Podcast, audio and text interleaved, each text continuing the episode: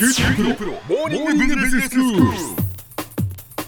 今日の講師は九州大学ビジネススクールで産学連携マネジメントがご専門の高田恵先生ですよろしくお願いしますはい、お願いします。先生今日はどういうお話でしょうか今日はですね、前回僕のお話でカリフォルニア州のカリフォルニア大学サンディエゴ校っていうですね、とってもあの有名な研究大学ですけど、はい。そこの産学連携のことについてうん。お話をしましたけど、はい。今日はですね、そのサンディエゴ地域全体が持っているこうイノベーティブな地域性というか、それって一体どんなものなのかっていうことをですね、ご紹介をしたいと思います。はい。まずですねサンディエゴの産学連携っていうのを語る上で欠かすことができない組織があるんですね。えでこれコネクトって言いましてえコネクト。はい。はい、遡ること1985年なんですけど、ええカリフォルニア大学そのサンディエゴ校ですね。UCSD というふうに略しますけど、はい。UCSD の研究成果をその外部のいろんな投資家の方に紹介したりこう事業家のネットワークの強化これを図るために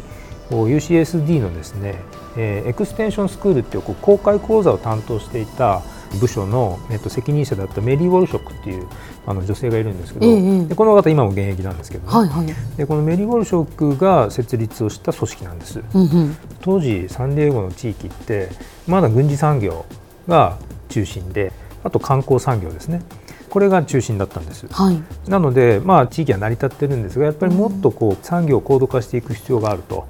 いうことがあってハイテク産業をどうにかして育成したいっていうそういうこうニーズがあったわけですね。はいはい。でそれに対して UCSD の当時の学長が、うん。そのメリー・ウォルショックに働きかけてでこういうことをもっと地域と、えーうんうん。つなげる役割をやった方がいいんじゃないか。ということで始めたのがコネクトうなんです。うー。んでこれ面白いのはですね、うん。大学から一切資金援助を得ずに、はい。ただ UCSD の名前だけは使ってもいいとうんうん。いうことで,、え。でお金はですね地元のこう産業界だとか成功した起業家から集めてで独立採算で運営されてるんです。あそうなんですか、ええ。で具体的に何やってるかっていうと、地元の産業界とか起業家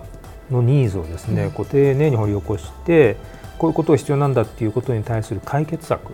うん。を専門家の紹介とか投資家を紹介したり人的なネットワークを充実させていくとかっていうような、そういうことをやることでそのコネクトっていうのは地域のイノベーションを起こしていくこうプラットフォームだというふうに価値が認められるようになってきたんですね。で1990年代に入るとコネクトって結構成功してるよねっていうふうに評価が世界中でされ始めて、はい。で実は世界中の多くの地域でコネクトと同じような組織が設置されるようになってきたんです。そうなんですか。で結果的に2003年にはうん。世界的なそういった同様の組織のネットワークですね形成とそれから相互連携で企業活動がグローバルになっているのでグローバルなネットワーク形成と相互連携っていうのを目的にグローバルコネクトっていう非営利組織が設置されたんですね。うん。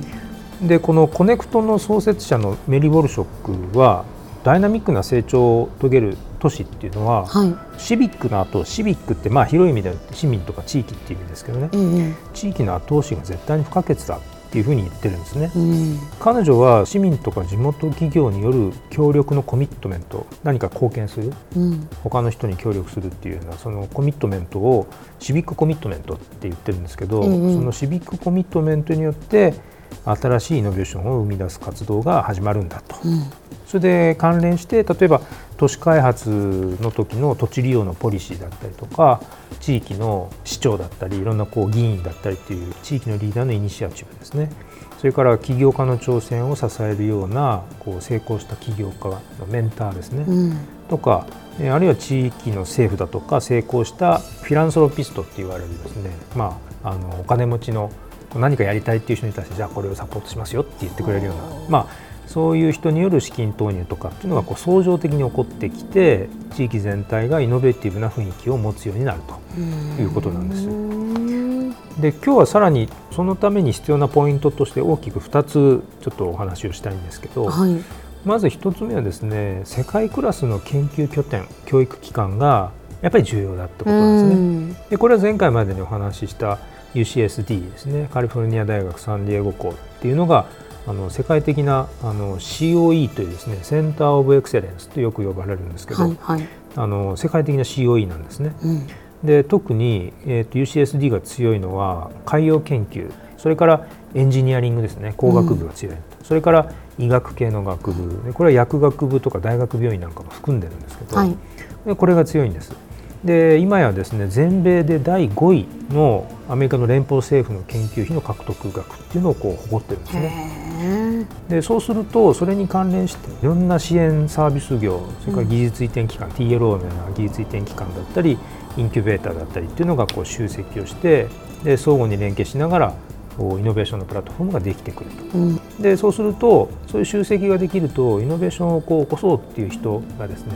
アイデアをどうやったら成長させればいいかっていう時のこうサポートしてくれる資源にアクセスしやすくなるんですね。でいわゆるトランザクションコストっていうですね取引コストがこう下がってですね、で非常に効率よくイノベーションを生み出すような、まあ、そういう素地ができるというそこが重要なことなんです。はい、それから2つ目ですけどあの非常にこう高度な、えー、ビジネスのネットワークが重要なんですね。やっぱりこう新しい事業アイデアを成長させるためにはこうアントレプレナーシップ必要なんですけどそれを支えるビジネス環境って重要でそうすると例えば特許の管理であったりとか弁護士であったりあのエンジェル投資家と言われるような投資家であったりベンチャーキャピタルだったりマーケティングとか会計の専門サービスだとかっていうのはいろんな専門サービスが周辺に立地してくるんですね。はい、で不足する機能を補いながら成功に向けた活動が加速されるんです。うん、で特にですねそのビジネスのネットワークの時にメリーがですねメリー・ウォルショックが強調しているのはやっぱり信頼だっていうことなんですね。うん、で具体的なビジネスに入る前にそもそも信頼のおける関係ができてるのかっていうのがもう決定的に重要だと。うんでそういう意味でコネクトっていうのはこの信頼できるネットワークの形成に寄与したっていうところが実はサンディエゴ地域を発展を支えた、まあ、理由だということなんですね。はい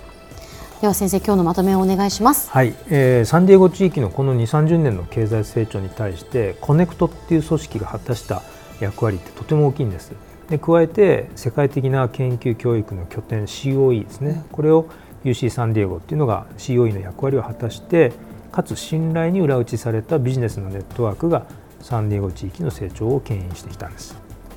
今日の講師は九州大学ビジネススクールで産学連携マネジメントがご専門の高田恵先生でした。どうもありがとうございました。はいありがとうございました。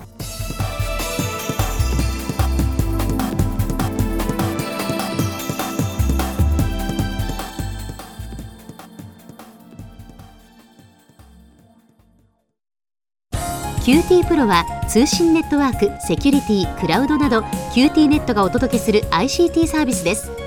九州中に展開した光ファイバー網を基盤に一番身近なビジネスパートナーとして九州の企業自治体の皆様をサポートします。詳しくは QT プロで検索を。